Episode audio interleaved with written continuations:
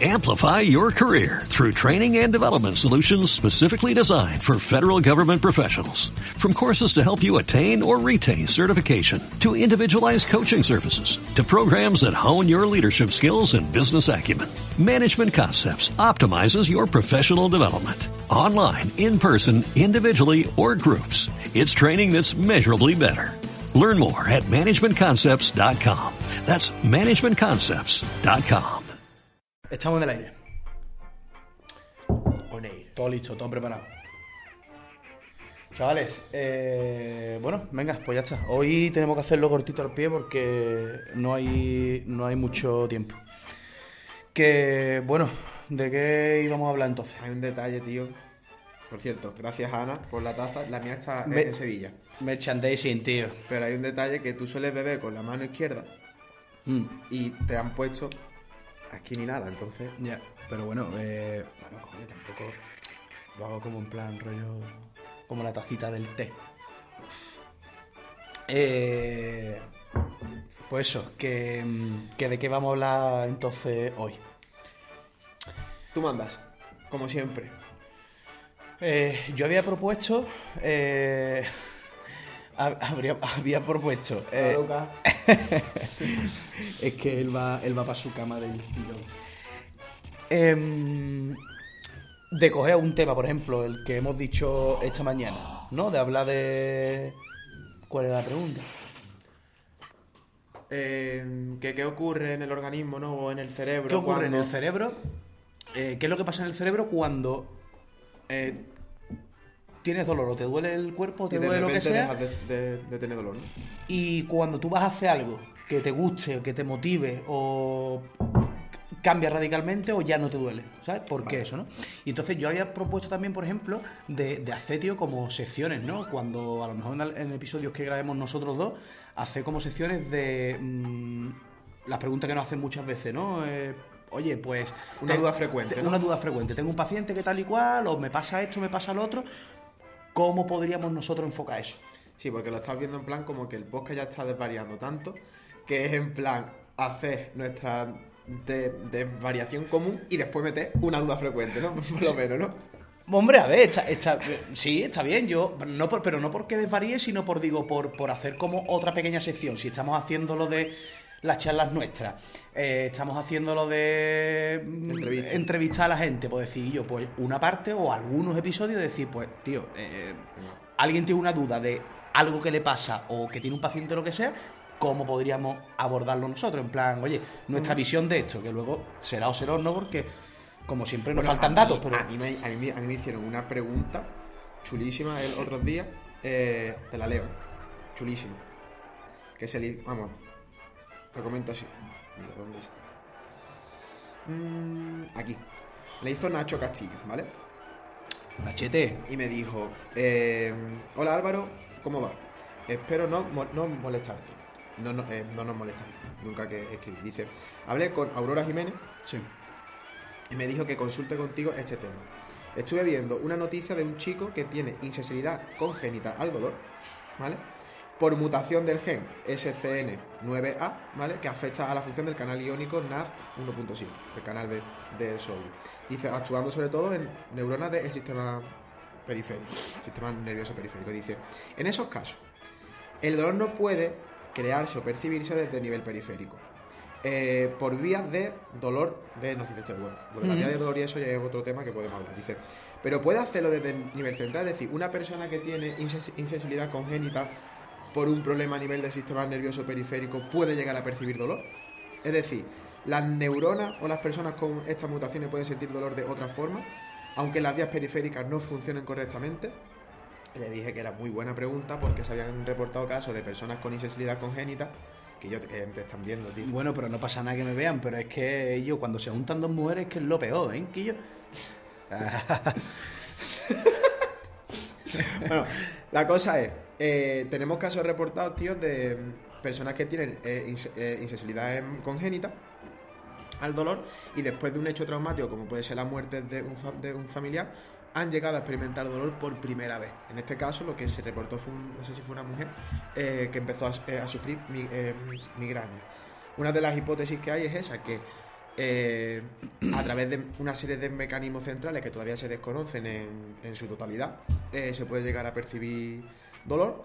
Y de la hipótesis que plantean, que es una de las cosas que yo hablé en el segundo libro, es que se puede llegar a tener una insensibilidad o una incapacidad de percibir estímulos nociceptivos a nivel exógeno, pero que parece ser que podría quedar intacta una nocicepción endógena que podría mm, relacionarse y activarse ciertos mecanismos centrales que podrían llegar. Entonces yo lo que le dije fue eso, fue en plan, se desconoce con exactitud por qué, o al menos yo no he tenido acceso a esa información, pero sí se han reportado algunos casos y me parece muy buena pregunta porque mm, la insensibilidad congénita al dolor hay mucho debate sobre ello en cuanto al término, a que eh, puede ser también, ¿no? Como ese caso reportado que se ha ido eh, creando, o sea, se ha ido como comunicándose muchísimas veces hasta convertirse como en un concepto, en un constructo o algo como una verdad, pero que todavía hay como muchas lagunas de, oye, quizás no hay una sensibilidad congénita al dolor tan pura además.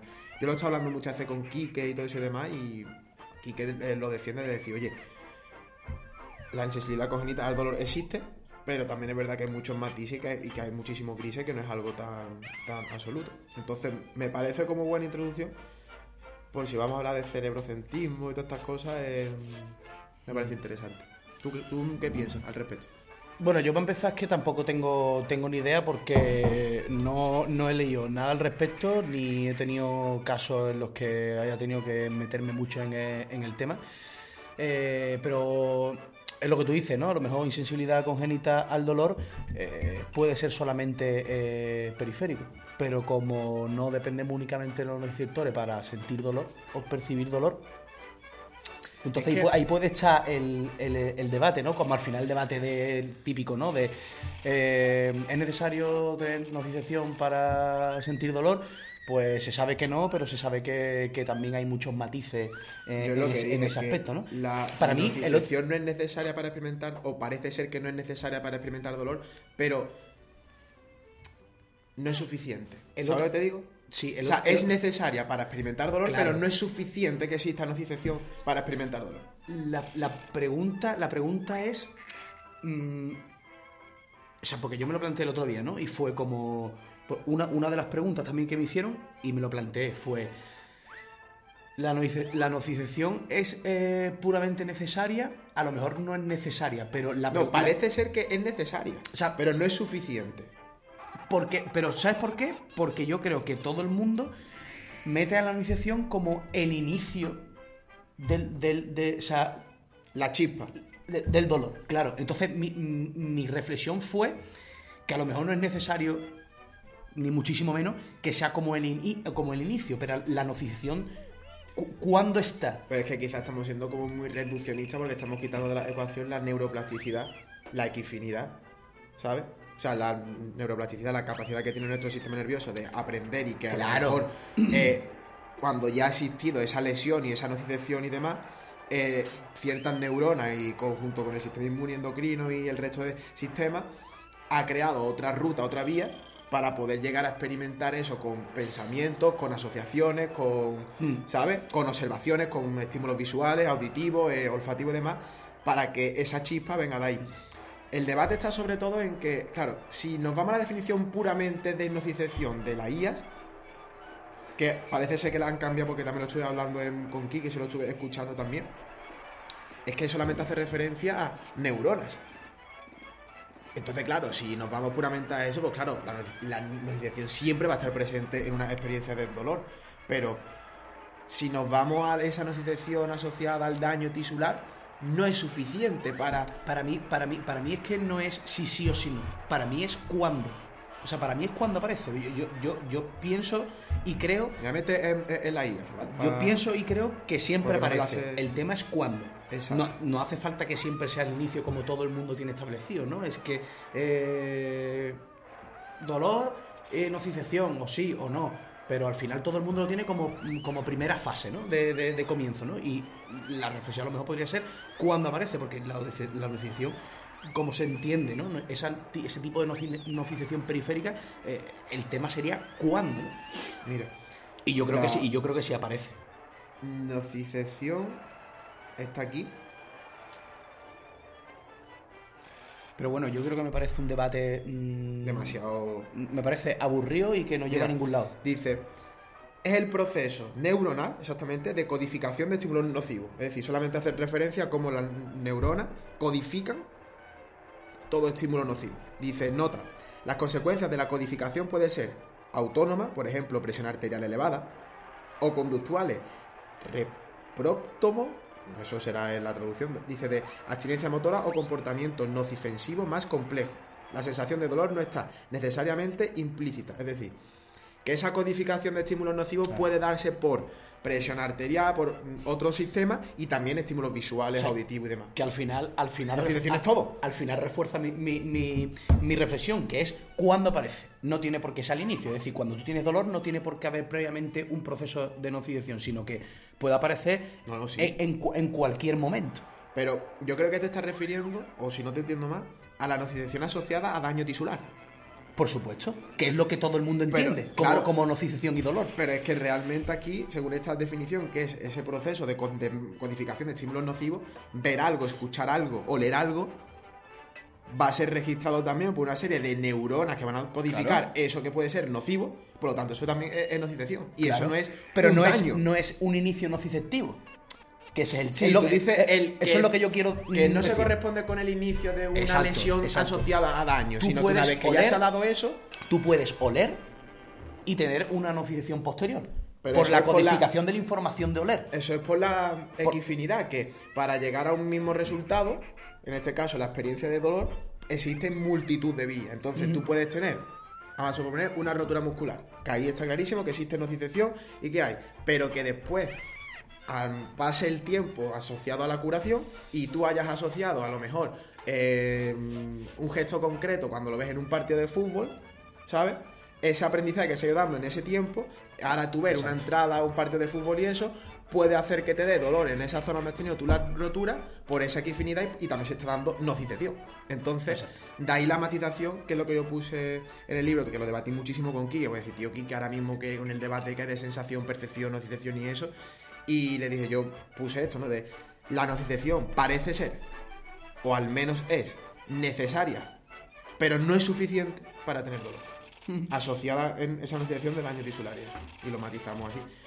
Evidentemente esto está sujeto a debate y un debate que mm, No, y que, y que yo creo que, es que más no, a nivel profesional y eso que... que no. Es más a nivel específico, no profesional. Pero que yo creo que, que con lo que todavía se tiene hoy en día no se llega a una conclusión clara. pues, está, está abierto, es un debate que está abierto y que. mm, Esto todo viene sobre todo por los últimos debates promovidos por Asaf y eso, ¿sabes? De, mm, es que es como, tío. Claro que es un pe- un pe- evidentemente... ese tío un peleón, ¿eh? Que le encanta No, meterse, y- ¿eh? No, está bien, Y ¿eh? tienen que existir figuras así para, para ponernos a todos en, en nuestro sitio y mm, tener un pensamiento mucho más crítico y demás. Pero es que esto es como todo. Quien, quien busca encuentra y es raro que una persona que tiene dolor no tenga nocicepción, tío. Es que es muy raro. No, y más cuando no, ya lo que- sabemos que es que es la hay, de hecho. codificación No, es que la hay, de hecho. de las neuronas de estímulo nocivo. Pero bueno. Eh, bueno, esto es podcast, es introducción, ¿esto qué mierda es? Eh, no, Hoy nos habla de cosas banal. Venga, méteme una cosita banal y ya eh, le damos. eh, bueno, ba- banal, banal, no. Mm, yo, una noticia importante es que ayer nos dijeron que el día 7 de diciembre ya nace Manuela. Nace Manuela. Entonces, eso es, es una notición. eh, sobre, sobre todo, sobre todo, eh, porque mi mujer termine ya el embarazo. Eso es. Eso es. Algo, ¿Sabes por qué notición, no? algo para mí Porque ahora prior- te va a prioritario. tocar otra vez dormir menos, te va a tocar otra vez eh, tener menos tiempo para hacer cosas que... Y tu Pues mira, tío, otra vez cambiada. Pues te digo, pues te digo una cosa, eso, ¿Tú es algo, preparado? eso es algo que me preocupa. Mm, No, no estoy, no estoy preparado. No estoy preparado porque me toque, me toque ver en el momento y en la situación. Pero eso es algo que yo que me, que me asusta un poco porque mm, yo al final yo le dedico un montón de tiempo. eh, bueno, nosotros trabajamos X días presencial y tal, vale, perfecto. Pero el resto de los días de la semana, todo es yo, yo trabajo de ordenador, que de hecho los últimos días me estoy planteando de yo tengo ya la vista cansada, incluso estoy incómodo, ¿no? De, mucho trabajo de ordenador y de crear cosas y de escribir de mierdas, ¿no? Mm, y, y para eso necesito yo, pues la verdad es que un montón de tiempo. Entonces, ahora con una, una, una niña más, que al principio tampoco es tan, tan, tan grave, porque dices tú, bueno, pues come y duerme. Bueno, pero sí, pero son cada tres horas X o cada, o cada menos. la- y o- por las noches ya sabes que ahora te toca desvelarte. Por las noches- por el biberón. que ahora Pepe está en eh, pasado los dos años y ahora tiene como mm, pequeñas pesadillas por las noches, entonces ven cuando hay que levantarse porque mm, llora, te acuestas un poco con él, después te vuelve. O sea, que, que imagínate eso sumado a mm, cada, cada, bueno, no sé cada época, hay niños que no duermen o hay niños que cada tres horas tú vas... Y Guillo, la verdad es que el, el hacerme la idea de no, no descansar bien, meterme en mi rutina de mi día, con dos niños aparte, con tal, la verdad es que me agobia un poco. Eso, me- eso me agobia un Pero poco. Guillo, para mí lo más importante es que salga todo bien. Sí, hombre, por- a ver, partiendo de esa base, que dar, pero bueno, que no se pueden dar por hecho las cosas, Guillo. No, no, no, por supuesto que no se pueden dar por hecho. Gracias a Dios está todo bien, ya. mm, Ya que no se complique el parto y que salga todo bien, ya está. Queda un par de semanas monitoria, los días ya, ¿no? Entonces, en principio está todo bien. Gracias a Dios. Y como es por cesárea, pues, entre comillas, hay menos Programado posibilidades de que, que- que- que eso, que, Sí, pase bueno, lo que sea, ¿no? Pero mi hermana la va a pasar puta. que puede pasar. Puede pasar. Pero uh, quitando eso, que es la parte más existencial y más, y más importante, mm, es verdad que, que- que la otra parte me agobia, porque aparte que yo eh, me veo en un momento que, que quiero, quiero hacer cosas y quiero meterme en proyectos y, y historias, y no sé si voy a, voy a poder dar de mí mismo lo que quiero, tener tiempo, o si, o si en lo- los tiempos que tenga, que a lo mejor dices tú, Guillo, es que a lo mejor el tiempo que tengo es de 11 de la noche a 1 de la mañana. Decir tú, si en esas dos horas yo mm, asumo la responsabilidad de, de tener que hacerlo por la, por la obligación esa que yo me he impuesto. ¿no? Entonces, tengo un debate en la cabeza importante Yo creo eso. que, tío, por un lado, hay ciertas obligaciones autoimpuestas y hay ciertas obligaciones que son por cojones, que la tienes que hacer porque tienes que comer y demás.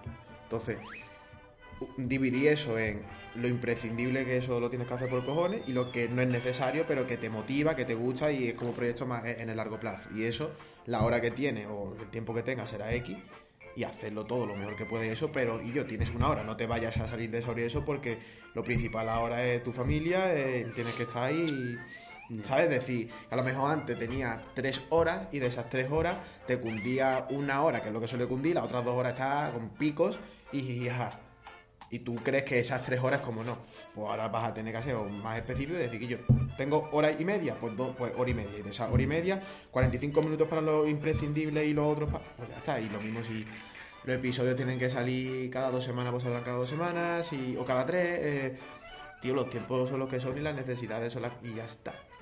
La vida no es estática, tío. No, no, está claro, pero que es una cosa que me, No, lo que me tengo yo perturba que. Y te inquieta. Y me inquieta. Puedes, puedes llamar a Esperanza Gracia que te diga. Al tarot. Al tarot. Eh, a ¿Eres ver, Tauro? Ah, sí, claro, si tienes la luna puesta en este lado y. a ver qué, qué va a pasar con mi vida. ¿no? Eh, bueno, eh, ¿qué hacemos entonces? Eh, hablamos hablamos de qué es lo que pasa cuando que hay pasa? cambios. ¿Qué es lo que pasa? Por la ex no se llora, uno la reemplaza. ¿Qué es lo que pasa? ¿Qué es lo que pasa? Por la ex no se llora, uno la reemplaza. ¿Qué es lo que pasa? ¿Qué es lo que pasa? Por la ex no se llora, uno la reemplaza. Los de la NASA.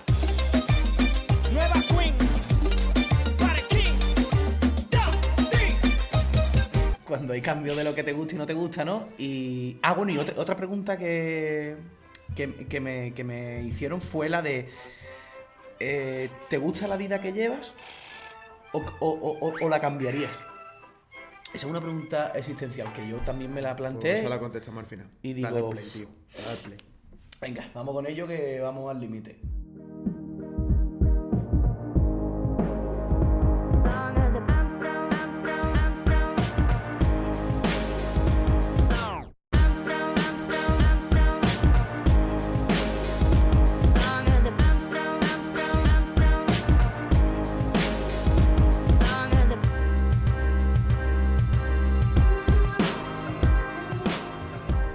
Buenas a todos, familia. Bienvenidos un- una vez más a un nuevo episodio de Pencas. Que de hecho, el pasado me confundí, dije que era el 27 y era el 28. Y este es el 29. Vigésimo noveno. Vigésimo noveno. Yo creo que a partir de 40 o 50 voy a dejar de decir los números cardinales hechos de los cojones y me voy a pasar a decir el número como de sin más, ¿no? Puramente matemático y ya está, pues yo soy mucho de, de liarme con estas cosas. Yo- Ordinal. Yo, siempre ordinario. Tú eres muy ordinario. Sí. Yo siempre fui de números. Eh, bueno, eh, nada, para el que no nos conozca y no haya entrado de nueva, pues aquí somos dos monos con bazooka a la derecha, Alvarito Pinteño Placer, Paco. y aquí el Suéltate el bazooka. y aquí un servidor eh, Paco Mateos y nada, eh, vamos al lío que hoy vamos con, con prisa. Mira, ya que has dicho lo del mono con bazooka, si hay alguien que nos escuche y que realmente le gusta lo que hacemos, me encantaría tener un logo, tío, así como muy gráfico, pero en plan de dibujo así súper chulo, de dos monos con bazooka, en plan con nuestras caras, y en cada bazooka así, pues que salga penca, tío, sería la polla. Como me un encantaría. bueno, una, una caricatura, ¿no? Exactamente, como algo así en caricatura. Y, y lo pondría de logo, tío, y haría merchandising, camisetas y demás, tío, te lo juro. Ya ves, estaría guay, tío. De dos monos con bazooka y que se parezcan a. Vamos, nosotros somos como dos monos, o sea, que tampoco hay que cambiar mucho la cara de, de el mono, pero. Hombre, sí. gracioso, tío. Si alguien tiene tiempo y le gusta dibujar, oye, mm, Y no- sabe dibujar, porque nosotros estamos abiertos a ese tipo de yo lo he cosas. intentado, pero bueno, si no, ya, ya lo haré yo, déjame. ¿Tú sabes lo que yo hago muy bien? Ah, bueno. mm, los pingüinos me salen muy bien. Pues se lo hace a Pepe. Se lo hago a Pepe. los pingüinos me salen muy bien. Como le gustan. Eh, bueno, pues nada, pues hablamos. Al lío, venga, Entonces. ¿no? Sí. Vale, eh, la pregunta es: mm, ¿qué sucede en nuestro cerebro cuando tienes dolor, ya sea en una parte específica o a nivel general? Pero de repente tú sabes que vas a hacer algo que te gusta, algo que te motiva, y cuando lo haces, el dolor desaparece. Desaparece o se reduce muchísimo. ¿Qué es lo que.? Esta, es una de las preguntas que nos mandan eh, la, gente cuando hacemos preguntas y respuestas semanal y eso. Eh, o sea que podéis hacer cosas porque muchas veces, o sea, algunas veces la, contestaremos, la contestaremos aquí. De hecho, vamos a hacer una sección de eso, ¿no? Que está guay. Eh, ¿Por dónde quieres empezar? Que ya te veo ahí que tiene abierto cositas ahí de chuletilla. Lo primero que hay que dejar claro a eso, y es que aunque se reconozca eh, y sepamos cuáles son las áreas cerebrales que están involucradas en la experiencia de dolor a través de pruebas de imágenes, no sabemos muy bien todavía cómo el cerebro eh, produce, y digo así entre comillas y demás, dolor. Porque un- uno de los argumentos a los que solemos cometer error eh, es a decir el cerebro decide, el cerebro piensa, el cerebro toma decisiones, el cerebro produce, cuando eso realmente no es así. Eso estaríamos incurriendo en el error de la, fala- de la falacia mereológica, que no es más que atribuir a un órgano funciones que hace una persona. El cerebro no deja de ser un órgano más de todos los que tenemos, que en este caso pertenece a un sistema, que sería el sistema nervioso central, ¿vale? Eh, pero que el cerebro no sería nada sin el resto de sistemas, sin el resto de órganos. Entonces, es que- cierto que- el cerebro, dentro de la jerarquía de ese sistema, tiene una función y una relevancia bastante importante, por eso se le pone el- el foco ahí, pero solemos incurrir el error del cerebrocentrismo, de decir todo dolor está en el cerebro, el cerebro piensa, el cerebro decide eso, y no es del todo así. El dolor, al fin y al cabo, está en la persona, emerge de la persona, y eso es lo primero que quería matizar. Ahora, a partir de ahí, y teniendo esto claro, podemos abrir el melón por diferentes tajos. Me parecería importante ver las mm, los tres dimensiones que tiene el dolor, con esa experiencia multidimensional, sensorial discriminativa, cognitivo, evaluativa y motivacional afectiva, ¿vale? Donde si nos vamos a esa pregunta de decir, vale, en base a esas tres dimensiones sabemos que eh, el dolor, o sea, el cerebro se activa en diferentes áreas cerebrales. Corteza somatosensorial principalmente a nivel sensorial discriminativo, motivacional afectivo, pues toda la eh, área cerebral, sistema límbico y demás, y después cognitivo evaluativo, todo lo que sería el corte prefrontal, corteza, corteza cingulada anterior, etcétera.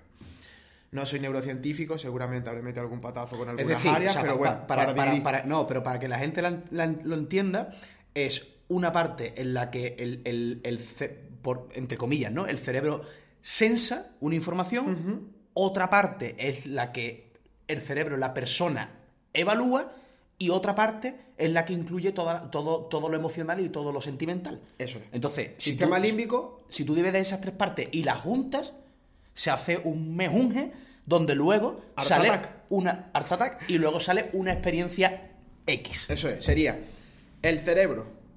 Llega la, o sea, llega la, la in- la información al cerebro, donde sensaría, es decir, dónde cuánto va a doler, en base a sistema límbico, emociones, experiencias previas, aprendizaje, demás y eso, ¿vale? Y en base a eso, tenemos que tomar una decisión, que es el hard problem de la conciencia, es decir, dónde ocurre exactamente eso, donde la, noci- la nocicepción pasa a ser consciente. Pero bueno, ese es otro charco. Entonces, si tú estás percibiendo dolor es porque todas esas tres dimensiones se están dando, pero cuando tú dejas de tener dolor en el cerebro, por así decirlo, ese cortocircuito lo que sería, dejaría de, ser que la corteza somatosensorial, es decir, esa sensación, esa sensa, dejaría de llegar información ahí a través de el sistema límbico, de la motivacional y afectivo, y de la cognitivo evaluativo. Un ejemplo muy sencillo, que es el que siempre pongo con la atención. ¿Sientes tus calcetines, Paco? Pero lo siento ahora que me lo has dicho. Esa información se estaba sensando.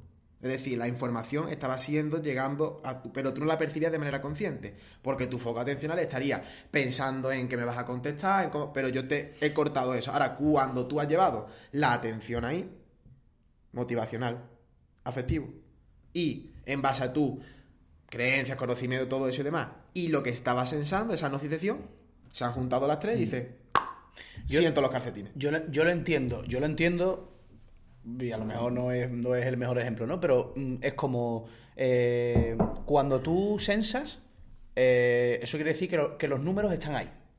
O sea, tú, tú, tú, tú tienes, en una ecuación o en una lo que sea, ¿no? Tú tienes los números ahí.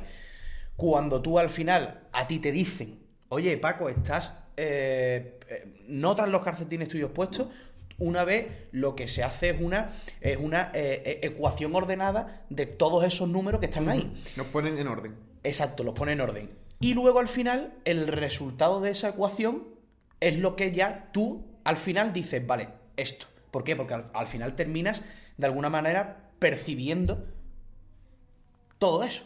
Seguramente estemos equivocados, hemos cometido algunos patazos y eso, pero creo que se entiende, o al menos yo lo entiendo Sobre todo que yo, más o menos así. sobre todo me parece importante hacer este tipo de ejemplos, aunque sean chapuceros, porque yo quiera o no, El día entender también. todo esto mm, no es fácil, ni, pa- ni para un profesional que no se dedique al tema de, de investigación, Y que también hay que asumir que con los que se dedican en investigación se basan en modelos científicos, sobre todo en modelos a nivel de conciencia, pero que a día de tampoco sabemos realmente qué es la conciencia. Hay tres modelos con gran peso. e incluyo sin, sin la práctica directa en la persona.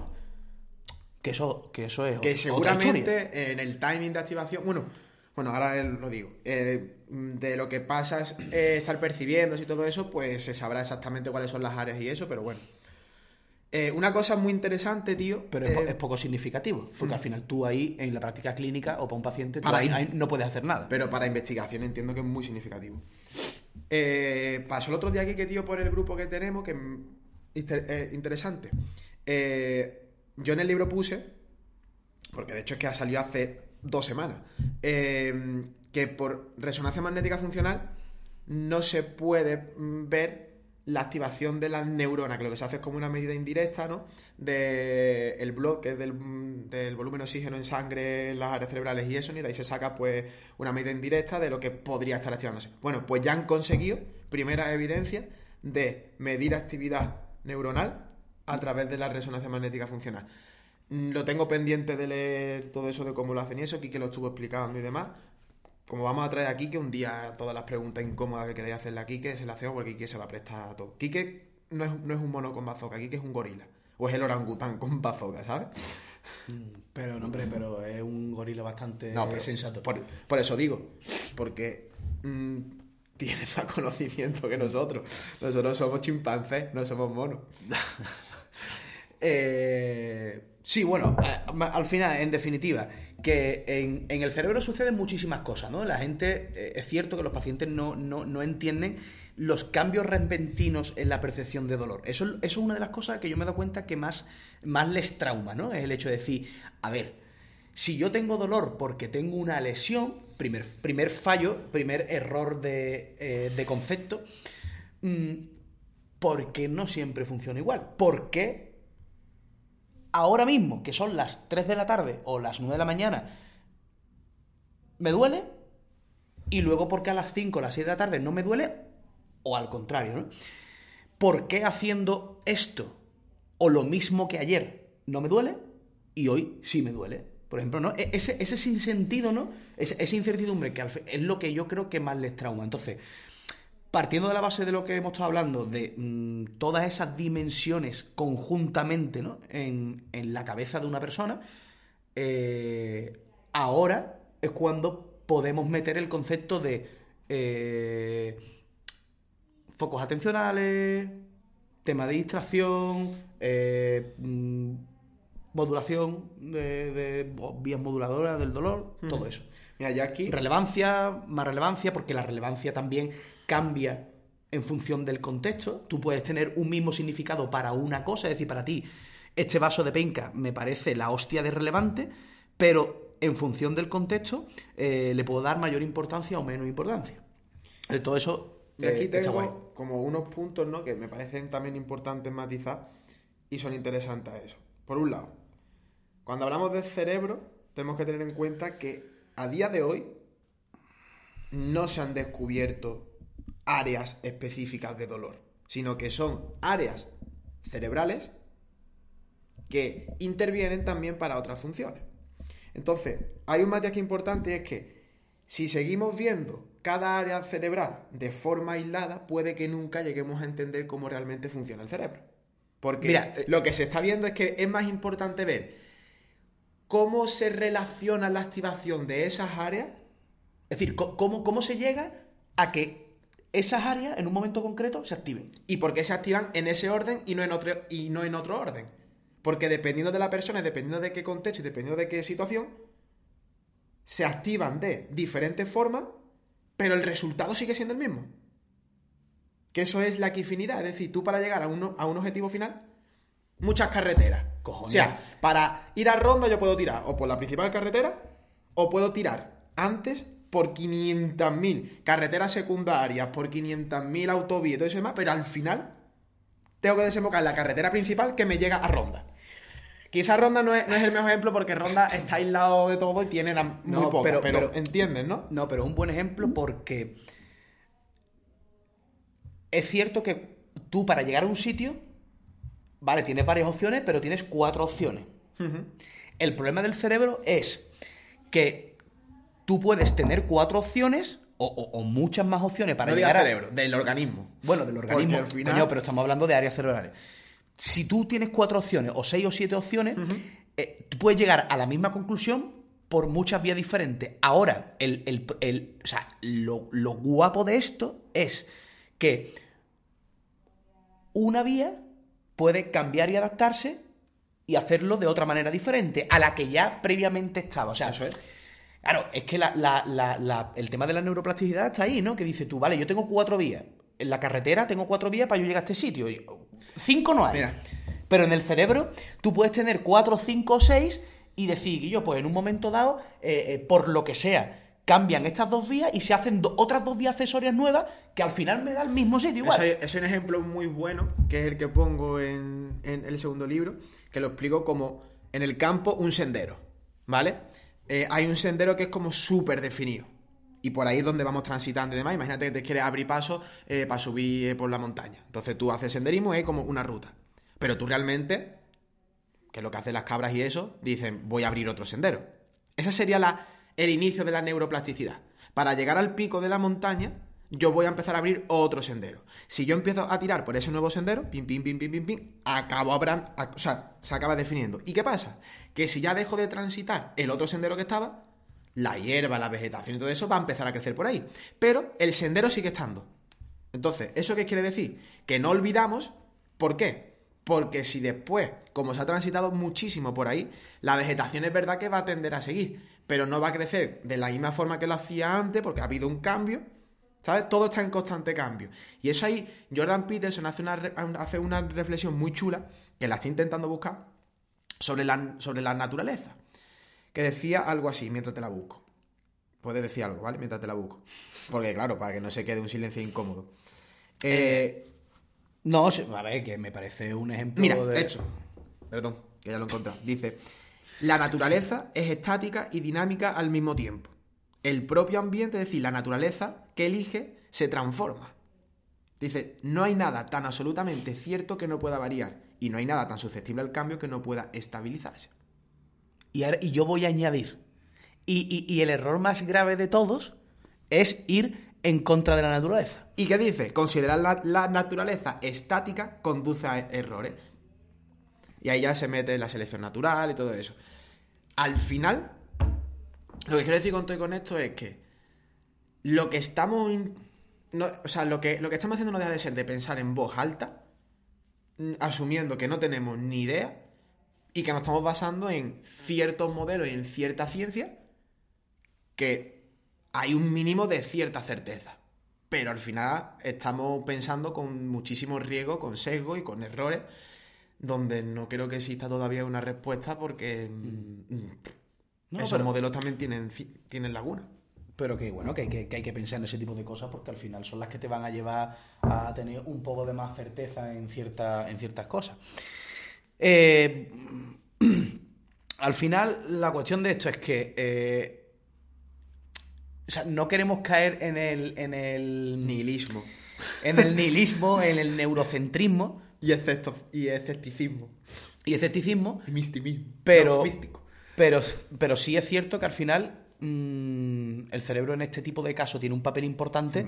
eh, no, por- no porque el cerebro lo tenga en sí, sino que la persona lo tiene eh, cuando se producen este tipo de cambios de eh, ahora me duele más, ahora me duele menos o ahora no me duele, ¿no? Además que hay mucho marketing alrededor del cerebro y de la... Ahora le pones a todo. Neuro, Pero mira, neurociencia, pero neuromarketing, pero aquí- neuro... pero que esto, que esto se- neurofisioterapia avanzada. pero que esto se destruye, esto se destruye eh, mm, tan fácil como decir, Quillo, que te quiten el hígado. Que te, quite- que te quiten el hígado. ¿Qué hace un cuerpo sin un hígado? Se Muere. Se muere. No, no hace nada. No hace nada. ¿Qué, qué ocurre, qué ocurre? El corazón. El, eh, eh, eh, el corazón. O incluso, o incluso si quieres, ¿no? Es más, por ejemplo, a nivel de sistema inmune. Que, que si le quitas el bazo, mm, ¿qué le pasa? Pues genera una pedazo de adaptación nueva y concretamente con la vesícula personas viven. Pero bueno, se ha- eso es otro debate y demás, se ha visto. Y, y, por ejemplo, antes, antiguamente, ¿no? Que, que- que- que se quitaba el, el timo, ¿no? En, la- en lo- en los niños pequeños porque podría producir cáncer, ¿no? De mayor, ¿no? Eh, al final, ¿qué ha pasado con esta gente que tenía un sistema inmu- inmunitario mm, deficitario completamente? Al final, si tú qui- quitas partes, cada parte por sí sola no, no- no tiene sentido en, en un cuerpo completo. Ni cerebro, ni, ni nada de nada. Estaba pensando en los riñones y en los pulmones, que es cierto que, bueno, Tú, a puedes a vivir con un riñón, te quita puedes uno, vivir sí. con un pulmón, Todo lo que sea bilateral Pero- se puede vivir con uno. Ahora, pero bueno, ¿a qué precio? Y con qué cambios, y hagan, porque lo mismo dice, vale, quítame un riñón, pero ahora tengo que estar sondado. Hay personas que a lo mejor no, no llegan a estar sondados, pero me vas a quitar un riñón para que me mantenga. Es que una cosa es vivir, otra cosa es que te mantengan con vida. Al menos es como, es sí, como yo lo veo. Pero, pero, sí, pero eso es otra movida. Eso es otro, otro tema. uf. Es filosófico y existente. No, no, muy, muy filosófico. Em, la cosa es que. O sea, lo que quiero decir con esto es que no se le puede dar una importancia suprema al cerebro, pero tampoco se le puede dar una importancia suprema a otro tipo Ah, de bueno, y cosas. eso es otra cosa también. Ahí, con Porque- respecto por- a lo que has dicho. por- de el cerebro. El intestino delgado, el segundo cerebro. El corazón, el segundo cerebro también, si lo quieres ver. Porque es que hay también una serie de vías nociceptivas a nivel del corazón. Que hay papers también muy interesantes que filosofan y reflexionan sobre todo eso. De decir, ¿realmente el cerebro es tan importante como pensamos y hemos centrado toda la investigación ahí? ¿O hay otro tipo de órganos que también tienen una influencia? Claro, entonces, Claro que sí. ahí yo creo que Mira. a nivel filosófico está el pensamiento sistémico, ¿sabes? Que más o menos tú y yo compartimos ese tipo de pensamiento de intentar mm, ver cómo se relacionan las cosas y asumir después más o menos por dónde puede tirar ese output, esa respuesta, y después está un pensamiento muy enzunín, ¿no? De decir, no, me voy a centrar solamente en el cerebro, voy a mirar solamente esto y asumo que todo esto con el tuning, pero bueno, y el resto del bosque, ¿qué pasa? Es que es muy complicado, Guillo, porque yo, yo, mira, el cerebro al final yo creo que se le ha dado tanta importancia, eh, porque lógicamente la ciencia ha hecho que, se le dé importancia, porque hay muchas cosas que tienen una importancia gracias al cerebro muy relevante en esto del dolor, pero aparte yo creo que el ser humano, de los órganos que tienen más, más, más desarrollado o que tienen más relevancia en cuanto a, a- la comunidad, ¿no? Es lo característico del cerebro, ¿no? Que al final es lo que diferencia, o por lo menos una parte del cerebro que es lo que diferencia al resto de, de seres vivos, ¿no? Y Yo creo que también se le ha dado más importancia a, a eso, ¿no? Pero que, que, por ejemplo, el corazón, tío, eh, cuando hay una respuesta eh, X en la persona de m- miedo, por ejemplo, ¿qué es lo que ocurre en el corazón? Y yo, se aumenta la tensión, eh, se aumenta la frecuencia cardíaca, etc, etc. ¿Qué es lo que ocurre también al contrario? Que mm, si hay problemas X, habrá una repercusión en diferentes áreas cerebrales. ¿Por qué? Porque si falta esto, faltará X parte de oxígeno en no sé cuántas partes, eh, no desarrollará Y igual, generará... el sistema endocrino a activar. Y eso a su vez, el sistema vegetativo y el... Claro. ¿Qué es lo que pasa cuando hay un previo infarto? Se te duerme el brazo. Se te duerme el, bra- el brazo, te notas dolor en el pecho, eh, eh, eh, eh, pre- presión, eh, todo eso son respuestas, lógicamente, eh, Mediadas por el cerebro. nerviosas, vegetativas, ¿no? Eh, Mediadas por el cerebro, pero ¿quién es el órgano precursor que en ese caso, o al contrario, porque tú puedes tener un amago de infarto, pero que sea, entre comillas, psicológico. Eso es lo que te pasa a ti. Y eso es lo que me pasaba a mí. Entonces, tú dices, Guillo, ¿qué es lo más importante? ¿Tú te acuerdas, El- tío, el- cuando el- tú estabas el- intestino. haciendo sentadillas y que decía, yo cuidado, que me va a morir, tío, que dice que No, no, pero es, no, no, pero es que era, es o sea, es que era Pero verdad. es que ¿eh? fue justamente Es que era verdad. posinfarto de tu padre. Pues infarto de mi padre. Fíjate en lo que es la relevancia de las cosas pero y el, mira- el SAR, sistema de activación reticular y bim, bim, bim, bim, bim, bim. Y, por, y porque era muy, muy evidente, porque era. eh, mi, abuelo, mi abuelo murió por temas del corazón, porque se le fueron eh, eh, fastidiando ¿no? Las, las partes ¿no? del corazón. Mi padre tiene una movida parecida y ha tenido ya un montón de infartos y, y tal. Y, y- y por razonamiento lógico lineal, me toca a mí. ¿Sabes? Entonces en ese momento era como. Mm, y yo, eh, una cosa importante que si esto. esto- Fumador, bebedor, que te me... ¿Sabes tú? Es que tú tienes toda la Sí, papeleta. sí, claro, yo. No, no pero, pero lo, la- lo que yo tenía era una, una sensación de. mm, No infarto, pero sí mm, eh, sintomatología eh, similar al infarto. Pero, por ejemplo, eran en dos ejercicios concretos de gimnasio y solamente era en la primera serie. Y, y- y lo que más demandaba es que tú, Es que tú te estabas contando. Escúchame, la- que, es, que es que me mareaba. la todo. O sea, historia perfecta con el conocimiento adecuado para somatizar y para decir, voy a percibir mis calcetines ahora. Pues tú dices, pues voy a percibir síntomas del infarto. Es que eso no deja de ser somatizar. Y yo era consciente de eso. Ah, pero aún así tenía la sintomatología. Lo mismo que hemos hablado con tu movida con la bici. Pues igual. Es lo mismo. ¿Qué es lo que pasó? Que Igual. cuando yo ya me hice pruebas de eh, electro, me hice pruebas de ecocardio, me hice una prueba de esfuerzo, eh, me dijeron que no tenía absolutamente nada. En la prueba de esfuerzo me dijeron, mira, eh, bájate ya porque, por- porque, porque va a reventar esto. Mm, en e- a partir de ese momento ya no volvió a aparecer. Esto unido a eh, cuando nosotros quitamos importancia o relevancia, ya sea porque nosotros mismos se la quitamos porque nos proporcionan cierta tranquilidad, Sugestión, validación, placebo, como quieras. exacto, eh, o favorece un contexto en el que nosotros cambiamos el significado gracias al foco atencional, eh, el dolor puede desaparecer, la sintomatología puede reducirse muchísimo y a partir de ahí es como si no hubiese Mira. pasado nada. Eso es muy interesante, tío, porque esta semana, teniendo una sesión online con una paciente, de que, además, que yo se lo dije, le dije, eh, he tenido serias dudas de si coger tu caso o no. Porque ella, cuando me rellenó el cuestionario y todo eso antes de la primera sesión, en base a lo que le habían dicho, dije, aquí ocurren dos cosas.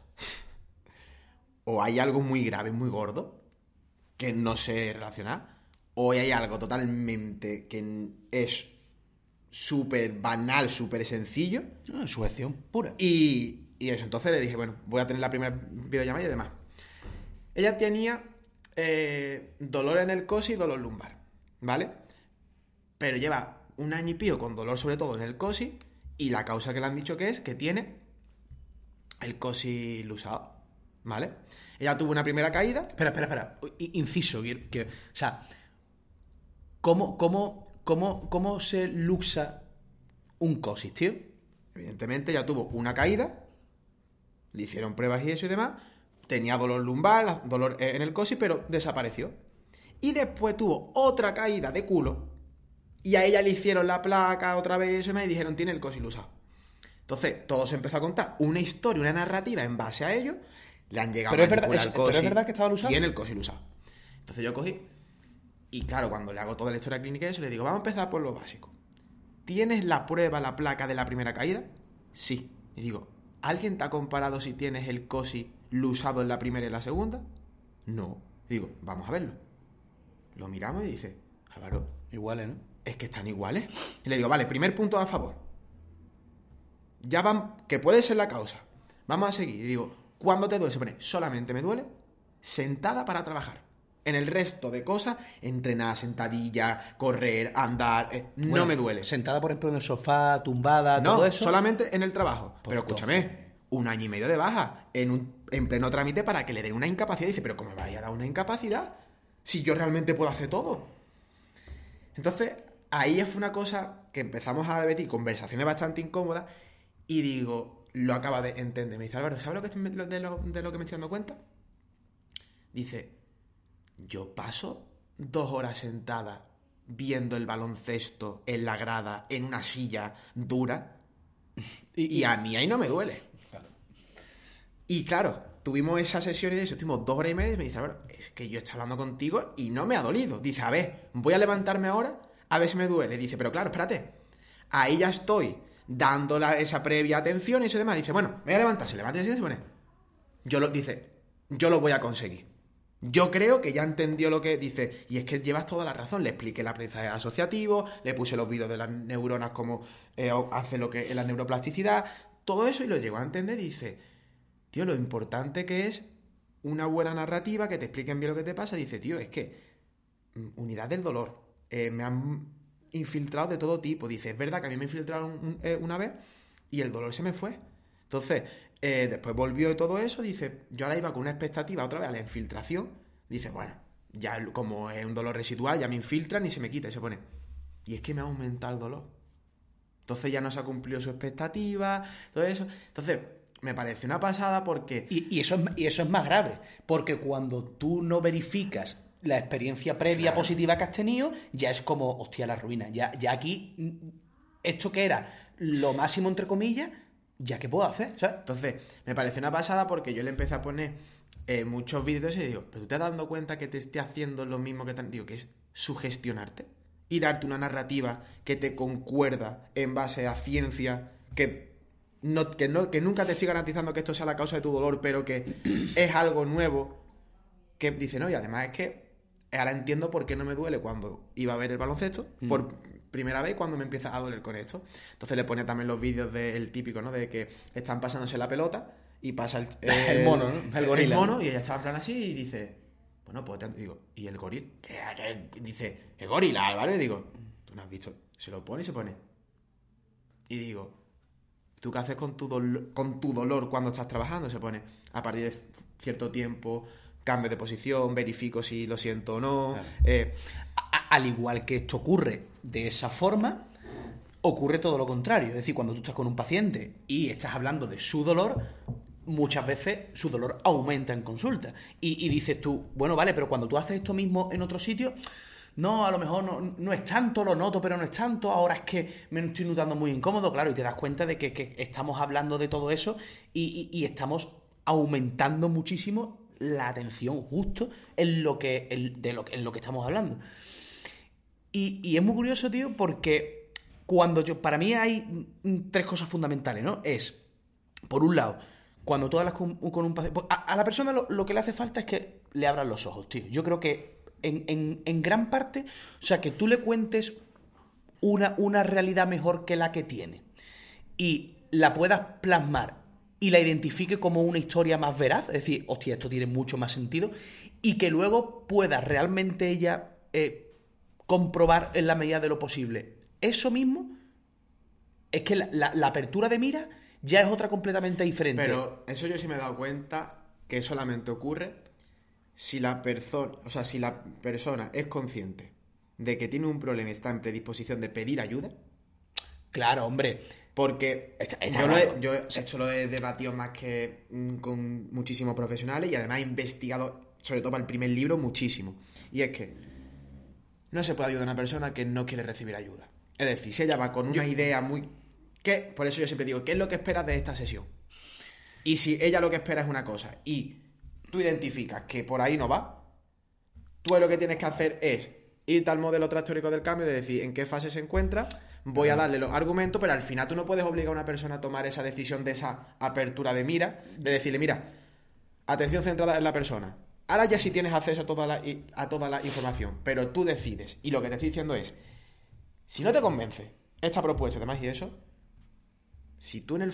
Yo entiendo que tú quieras seguir buscando respuestas, que quieras seguir viendo eso, pero si después identificas que lo que hemos hablado puede ser, no tengas vergüenza en volver a pedir Mira, ayuda yo, y lo yo he llegado, yo, intentamos. yo he llegado a la conclusión, en el punto, por ejemplo, que estamos nosotros, lo que tú dices, evidentemente es así, ¿no? Pero yo la verdad es que me encuentro ya muy pocas personas en esa fase. eh, Y pre- yo- previas de ya decir, no, o sea, cuando Pero ves- después de ocho años, ¿por qué? Claro. ¿Cuántos años te has tenido que tragar todo, todo Yo- eso? a mí cuando un paciente me viene y me dice, Quillo, eres mi última opción.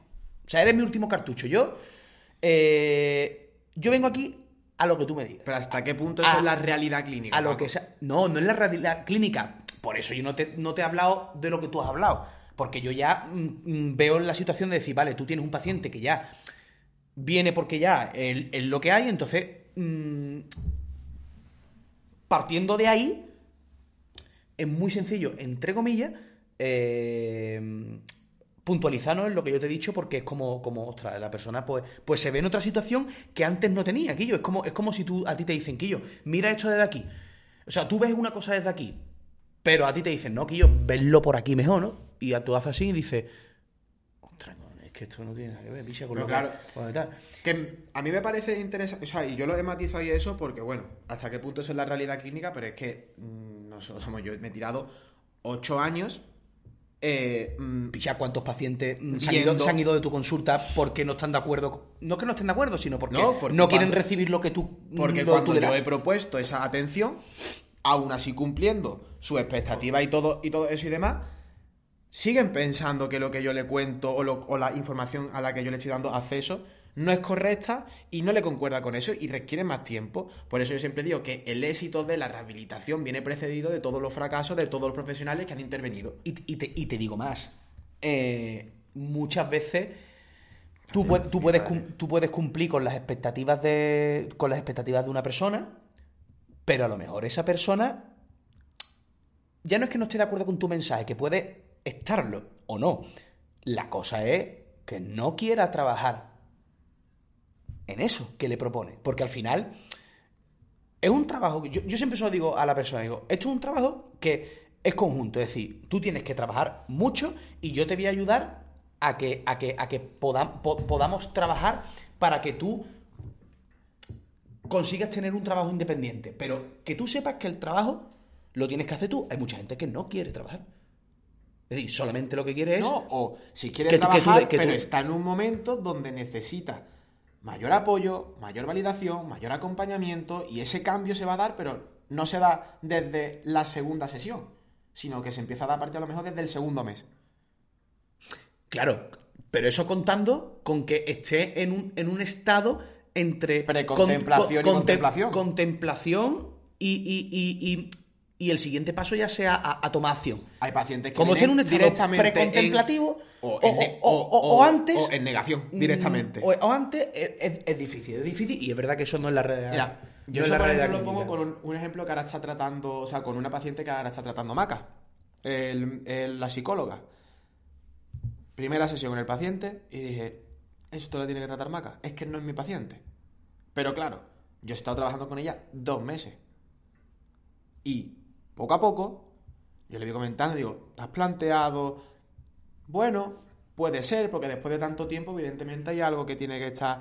Y le digo, mira, yo lo que te puedo ayudar es en cuanto al ejercicio y todo esto, es esto. Digo, pero va a llegar un punto en el que si no cambiamos todas estas barreras sociales, estos determinantes y la gestión de esto, mm, no. Y en ese caso, clarísimamente, y al final, me escribió y bueno, y me dijo Maca el otro día, tío, vaya cambio. Dice, está muchísimo mejor. Digo, pero, me tiene, pero yo he tenido que estar trabajando con ella dos meses, ¿por qué? Porque confiaba en mí, no confiaba en Maca. Y a través de confiar en mí, fue a Maca, claro. Maca cuando trata a pacientes míos, dice, es un gusto, es súper fácil trabajar con ellos porque ya vienen Ya bien preparado. preparados en esa fase y demás. Vienen Entonces ya- se van directamente. E- Ella, ella puede desempeñar, porque a mí me ha pasado con ella también, ella al final puede desempeñar todas sus herramientas sin ningún tipo de problema, cuando tú haces una fase jodida previa. Y, y a, y a lo que, a lo que mm, al tema en cuestión, que es que mm, justo lo que tú estabas hablando ahora, em, bueno, no sé, se me ha ido. Si has dicho lo de la apertura de miras, No, lo que tú estabas diciendo di- ahora de última, se me ha ido. ¿el que lo de Maca? No, ¿Lo de la negación? Lo, de la- lo del paciente. Eh, determinantes sociales. Que el, eh, o sea, cuando, cuando tú al final abres la veda de, oye, estas cosas pueden influirte en tus cambios en las sensaciones de dolor, cuando tienes más, cuando tienes menos, cuando te duele de manera diferente. Cuando tú abres esa veda, es muy fácil entender el hecho de que cuando tú estás con tus colegas con una cerveza, es posible que tengas menos dolor o tú vayas a hacer cualquier tipo de plan, ¿no? El otro día, por ejemplo, pues mira, pues yo sabía que hoy iba a haber un, un, eh, un- pase, ¿no? De, de- flamenco de tal, a un sitio de Sevilla, ¿no? Que de flamenco. Eh, y, yo- y el dolor me cambió completamente a prácticamente eh, nada. Pero la mañana, en, ese, en esa misma mañana, yo tenía mucho dolor y tal. Y digo, ¿te das cuenta cómo cambia, ¿no? Dentro de, de esos determinantes sociales, cómo cambia el hecho de que... eh, ¿Cómo percibes una situación que te genera eh, bienestar, satisfacción, o que tú sabes que vas a disfrutar con esa situación, a todo lo contrario? ¿Sabes? Un, un- un momento más, más gris, un, un tal. eh, y, Claro. tiene, y tiene mucho que ver el tema de los determinantes sociales. Y el determinante social puede ser el mismo. Pero, como tú interpretes la, si- la situación va a cambiar. Muchas veces es importante, yo me lo he planteado también con pacientes, ¿no? Tú tienes un determinante social o psicosocial eh, eh, que te jode mucho, ¿no? En tu, en tu experiencia de dolor. ¿Hay que eliminarlo? ¿O, o- o hay, que, o hay que intentar contribuir, ¿no? Y, y hacerle ver a la persona que ella misma puede cambiar su propia situación en cuanto a ese determinante. Yo, eh, algo que he hablado muchísimo, muchísimo, muchísimo con alumnos, con pacientes, con compañeros de profesión y demás, es, no es ni blanco ni negro, ¿no? Es como el hecho de decir, mira, mm, la forma en la que yo trabajo, ¿vale? Es principalmente atención centrada en la persona para descartar, sobre todo, patologías muy graves. Muy graves. O sea, em, partiendo de esa base, hay dos opciones. No quiero incurrir en blanco y negro, pero hay dos opciones. Hay profesionales que tienen un marco mental de resolución de problemas centrado en la patología. Yo soy de los profesionales que tiene el marco mental centrado en la eh, salutogénesis. Es decir, yo trato al paciente una vez descartado algo grave y más o menos sabiendo qué le pasa, y digo más o menos sabiendo porque no hay certezas, tengo un mínimo de certeza, pero siempre estoy tomando decisiones de riesgo controlado, asumiendo cierta incertidumbre, sabiendo que me puedo quemar, pero no me suelo quemar. Voy a hacer un paréntesis aquí y eh, porque eh, voy a ver un paciente la semana que viene que viene ya con varios diagnósticos y se está centrando única y exclusivamente en la sintomatología. Y lo que tiene es un dolor en la parte anterior del pie. Le están diciendo que si es un tendón, que si es un ligamento, que si es un tal. Mm, y con lo que tú estás hablando tiene mucho sentido porque no te- ¿cómo, cómo vamos a tener certeza de, de ¿qué estructura genera sintomatología? Va en el pie. Cuando, la, cuando, la, cuando la- las partes blandas del pie son de milímetros de longitud, están todas unidas y superpuestas una encima de otra. Ahí y como-. Como haya irritación o como haya neuroplasticidad, todo. ¿Cómo, cómo?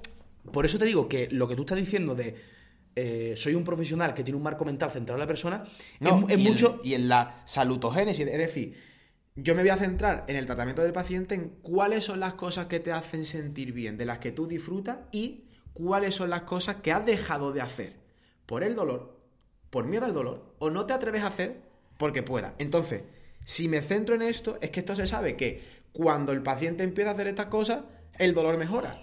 Y también se sabe que si tratas la patología, el dolor mejora. Como lleva muchísimo tiempo la- en la patología y no ha habido cambio, Vamos a ver, que por primera vez vamos a centrarnos en esto. Por eso yo creo que los pacientes terminan de funcionar conmigo, los que funcionan. Porque se hace así. Además, recuerdo, eh, ahora se me viene a la cabeza el caso de, de, de un antropólogo, no, tío, un historiador de esto, un arqueólogo. Él era arqueólogo y tenía un dolor crónico en el pie. Un arqueólogo sabe lo que es, ¿no? Sí. ¿Seguro? Coño, que se vaya a las ruinas a investigar y Ah, vale, vale. fósiles y todas esas cosas. Pues claro, él tenía un dolor crónico en el pie, derivado de. Pero fó- fósiles no es, ¿eh? Bueno, tío, lo que sea. Le, le dijeron que era, bueno, eh, historiador, ¿no? Eh, Un arqueólogo es Indiana Jones. Indiana Jones, sí. Pues ya está, eso mismo. Él tuvo un E15, pero realmente no fue un E15. Por lo que tú has dicho, porque eso se superponen tantas cosas que tenía una sintomatología neural. Y de hecho, seguramente lo que ha tenido es una lesión en el nervio, porque además tuvo un SUDEC desde rodilla para abajo. ¿Vale? Entonces, todo era centrado en patología, patología, patología, patología, patología, patología. Y de repente, oye, aquí yo. Que por cierto, menos mal que cayó en manos de Juan, que lo trató de putísima madre, le quitó todas. Pero llegó un punto en el que dice, tío, no termino y eso. Yo lo único que le hice fue salutogénesis. ¿Tú qué quieres? ¿Volver a andar por el campo? Y has dejado de hacer, vamos a trabajar para esto. Los mismos ejercicios con un foco cambiado de significado en cuanto a todo para el campo, no sé qué, las comer todo eso ahí. Y al final yo se lo dije a Juan, y además cuando le dimos el alta y eso, me acuerdo que lo compartí por redes sociales, le etiqueta a Juan de decir, este éxito viene precedido de Juan. Pero ya no solamente porque su trabajo esté de putísima madre hecho, sino es que Juan me lo derivó a mí. Y que si finalmente ha terminado mejorando conmigo, es gracias a él. Porque él podría haber seguido en ese bucle de lo tengo que solucionar yo por cojones de más y eso. Y lo mismo, algo que tenía solución mucho más fácil en ese periodo de tiempo, acaba siendo en un montón. Al final yo creo que todo lo, todo, Ah, todo lo fíjate, si ha ido bien, que lo tenía que haber visto en septiembre y me escribe y me dice, yo, ¿para qué voy a ir si ya estoy bien? que al final yo creo que todo, todo debería ir encaminado a, a ese punto, ¿no? Porque sí es cierto que al principio, hombre, eh, tú, no, tú no puedes desarrollar ese tipo de cosas sin hacer un trabajo previo, ¿no? Eh, pero que, que- que el, el final eh, debería ser ese, ¿no? Todo el mundo debería ir encaminado a la funcionalidad eh, eh, de la vida de la persona, ¿sabes? Pero es que es lo que siempre acabamos hablando, tío. Cada persona, hasta el pro- es que se nos olvida que antes que profesional sanitario somos personas. Y tenemos nuestros propios miedos, nuestras propias mierdas, nuestras propias necesidades. Y yo entiendo que si eres autónomo, si trabajas para ti, sobre todo, tengas miedo a perder pacientes. Y tengas miedo a que. Y muchas veces le echamos la culpa a las creencias del paciente cuando realmente son nuestras propias creencias y nuestros propios miedos. Entonces, tiene que llegar un punto, o al menos es como yo lo afronté, donde tú tienes que poner sobre la balanza y decir, ¿dónde está el equilibrio entre el corto plazo y mi supervivencia y poder pagar la factura? Y lo que realmente quiero hacer en el largo Sí. plazo. Y es muy difícil. Pero es que aquí hay dos partes. Yo creo que está la parte profesional y la parte de la persona. La parte de la Claro. persona al final eh, tiene que entender también que. eh, o sea, tiene que, ver- tiene que partir del concepto de que, de que no, no, no la erradicación del dolor no es un objetivo. De hecho, se sabe que si tú te marcas como objetivo terapéutico eliminar el dolor, es más probable que acabe aumentando el dolor por ciertas variables cognitivas, evaluativas, motivacionales y afectivas que hacen que sigas estando en ese bucle de retroalimentación de ahí. Y yo siempre se lo digo a los pacientes, les digo, Y que y eso no quiere decir que no vayamos a trabajar para que tu dolor disminuya. Pero vamos a centrarnos en todo lo que sabemos que mejora tu dolor y vamos a ir comprobando Es que como clave. la erradicación del dolor, la remisión, llámalo como quieras, Es que eso es clave. es una consecuencia Porque, de hacer las mira, cosas bien. es como ponerte fuerte. El, el- el pro- el problema, el problema de, de tú, mm, de tú prestarle más atención al dolor es que eso, es- eso es, es- es inherente. Porque, y es innato. Porque, claro, porque eh, es normal que la gente tenga hipervigilancia. No, es que tu problema es la hipervigilancia. No, picha, no. Tu problema no es la hipervigilancia. Tu problema es que, o sea, eso es algo normal, que cuando a ti te pasa algo, tú le des más importancia a algo, ¿no? Y, y- y le, Supervivencia. y le prestes más tiempo, ¿no? Eh, el, el tema está en que con, el- con la atención mm, es complicado porque, claro, cuando tú tienes dolor, tienes dolor. Y es, y es- y es difícil, es difícil cambiar. Te voy a echar un cable si quieres a esto. Se sabe que la atención O sea, bueno, no, espérate, espérate. Lo que, lo que, yo, lo que yo quería decir, antes de que tú te metas, cojones, porque si no, es, es imposible. Em, esa atención, lo que hace al final es que vuelve a ser un input de inicio de la experiencia. ¿Sabes lo que te quiero decir? No, ¿quiere que te eche un cable? Eh, Sí, sé lo que quieres decir. cable, cojones. Eh, mm, el que tú le prestes tanta atención al dolor y que ese dolor de por sí aumente, es lo que ese bucle de retroalimentación que tú dices, es el hecho de eh, esa misma salida vuelve a ser un input de entrada mucho mayor. Y si está Una rotonda, que tú no encuentras la, la salida. Eso es, tú mm, sigue, sigue, sigue funcionando. tú sigue la estás encontrando o no? Si- Sigue, sale, sigue, sigue saliendo, sigue entrando, sale y entra. Y al final se hace mucha más bola. ¿Y qué es lo que ocurre? Que al final la atención es mucho mayor. Y llegas a un punto donde ya te obsesionas con el dolor. Y es lo que se vuelve el centro de tu vida. Para que no sea el centro de tu vida, lo que tienes que hacer, lo que se tiene que o sea, lo que se debería de hacer es lo que tú dices. A ver. Voy a intentar juntar la- tu idea y mi idea. Y a ver si salimos de la rotonda juntos. Y, Y, te- y te- y terminamos ya con esto. y con- no, hay que contestar la pregunta filosófica que tú has dicho. No nos va a dar tiempo. Bueno, ya, eh, ya vemos. Eh, la hipervigilancia en el corto plazo no es un problema, es necesaria. Eso es como, como el cortisol. ¿Vale? Ahora bien, el problema de la atención, o el cuide de la cuestión de la atención, es que está mediada por la interpretación que hacemos en base al significado que le damos de lo que nos está sucediendo. Yo siempre a los pacientes le pongo el mismo ejemplo, las agujetas. Cuando vamos a entrenar, todo el mundo ha sentido alguna vez en su vida agujetas por haber hecho alguna actividad novedosa donde sus tejidos no estaban preparados para esa actividad, se ha excedido y ha generado nocicepción, ha generado cierto daño, agujeta.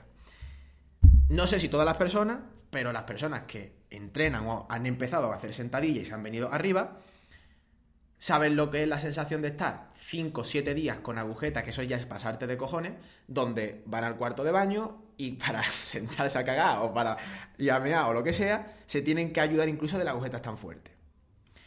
Limita tanto la vida hasta el punto de tener que ir al servicio. Sin embargo, si ese día tiene que ir a cenar con un amigo o hacer un viaje, lo hace.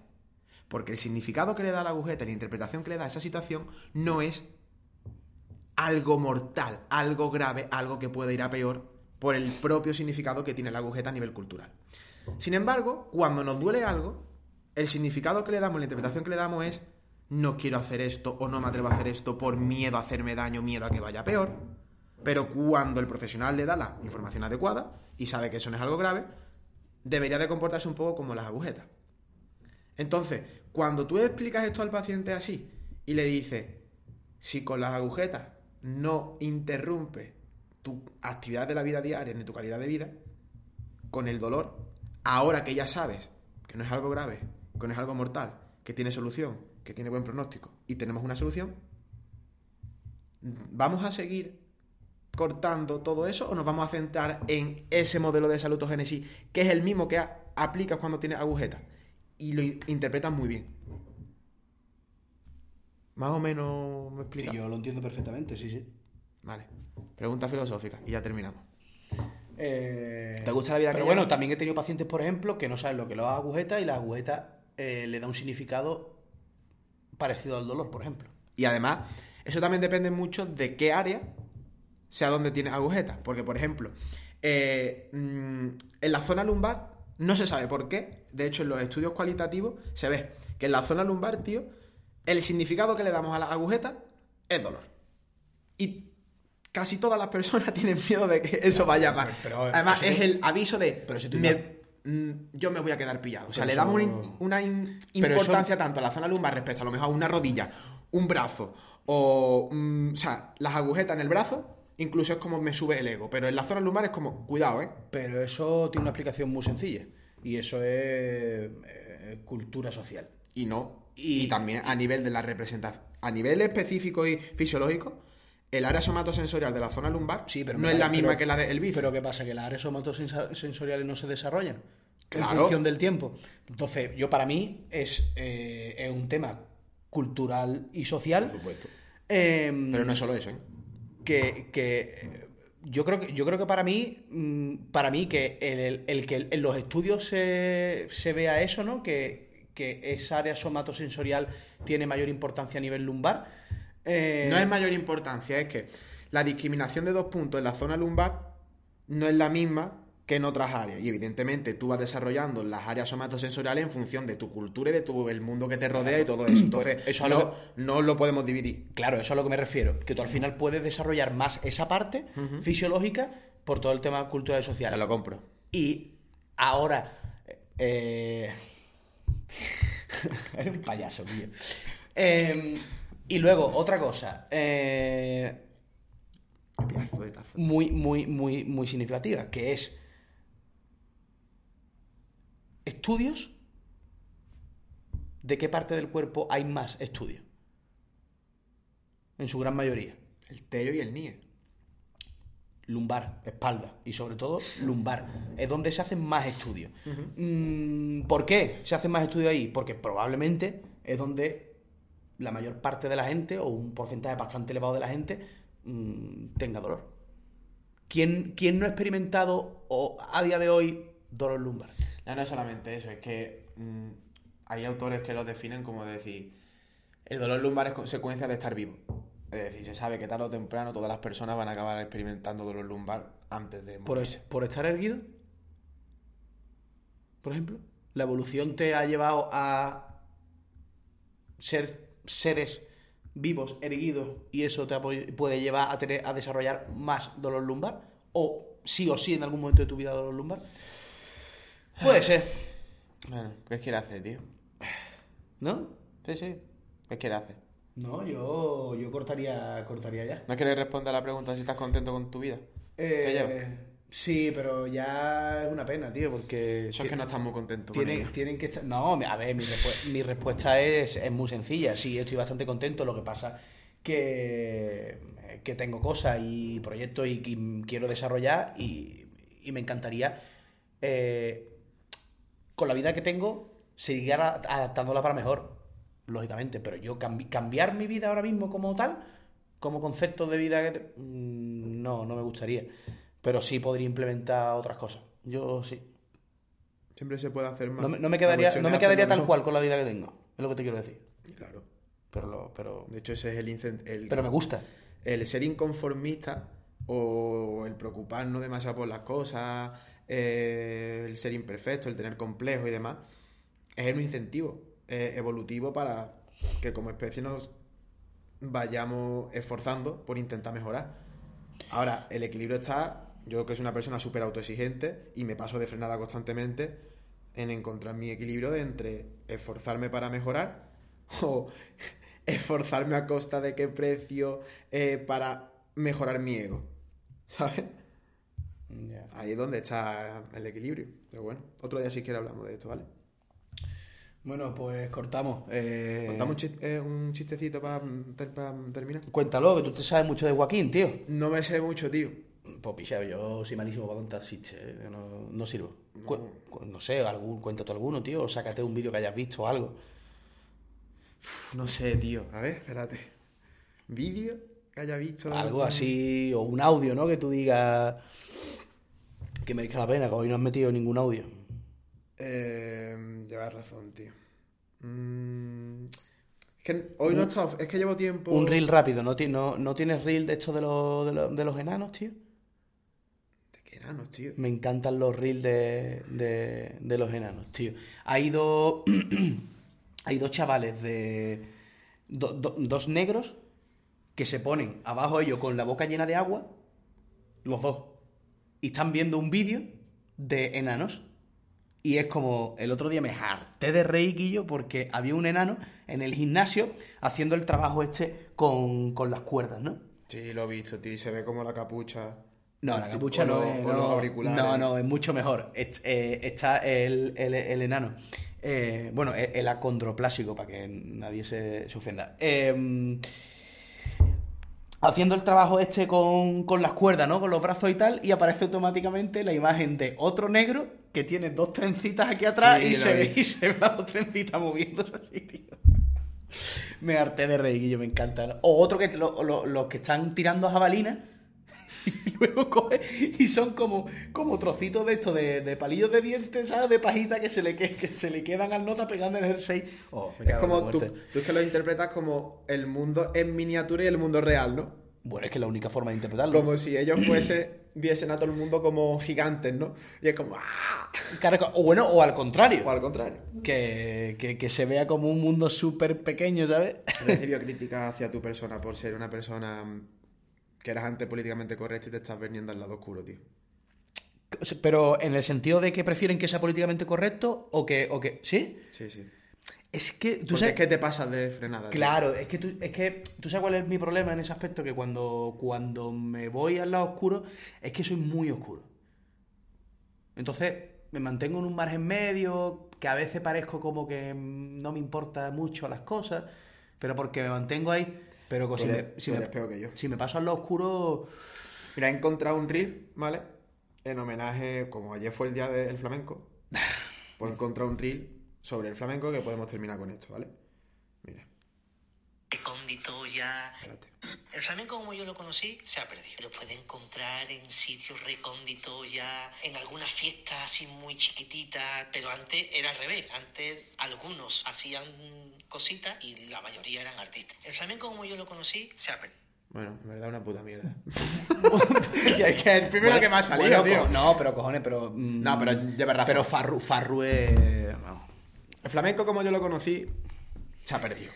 Bueno, familia, eh, no nos enrollamos más porque esto ya es una porquería. He hablado Eh, por hablar, tío. em, eh, bueno, como siempre, esperemos que, que os haya gustado. Eh, Por eh, favor, si alguien puede hacer dibujo de los bazocas, tío. bueno, y sí, los monos. si, alguien, si alguien quiere hacerlo, estaría muy bien. Sería la polla. Eh, lo pondríamos aquí como en- lo pondríamos aquí en, mi, No, sa- no. en mi salón, ¿no? Yo haría Puesto tazas de café, haría gorra y haría sudadera y camiseta. Pues bueno, Ofu, ya llega Ya ha llegado Pepe. el terremoto. Ya pues, ha llegado Pepe. Pues nada, familia, un abrazo, espero que os guste y os esperamos en la siguiente. Un abrazo.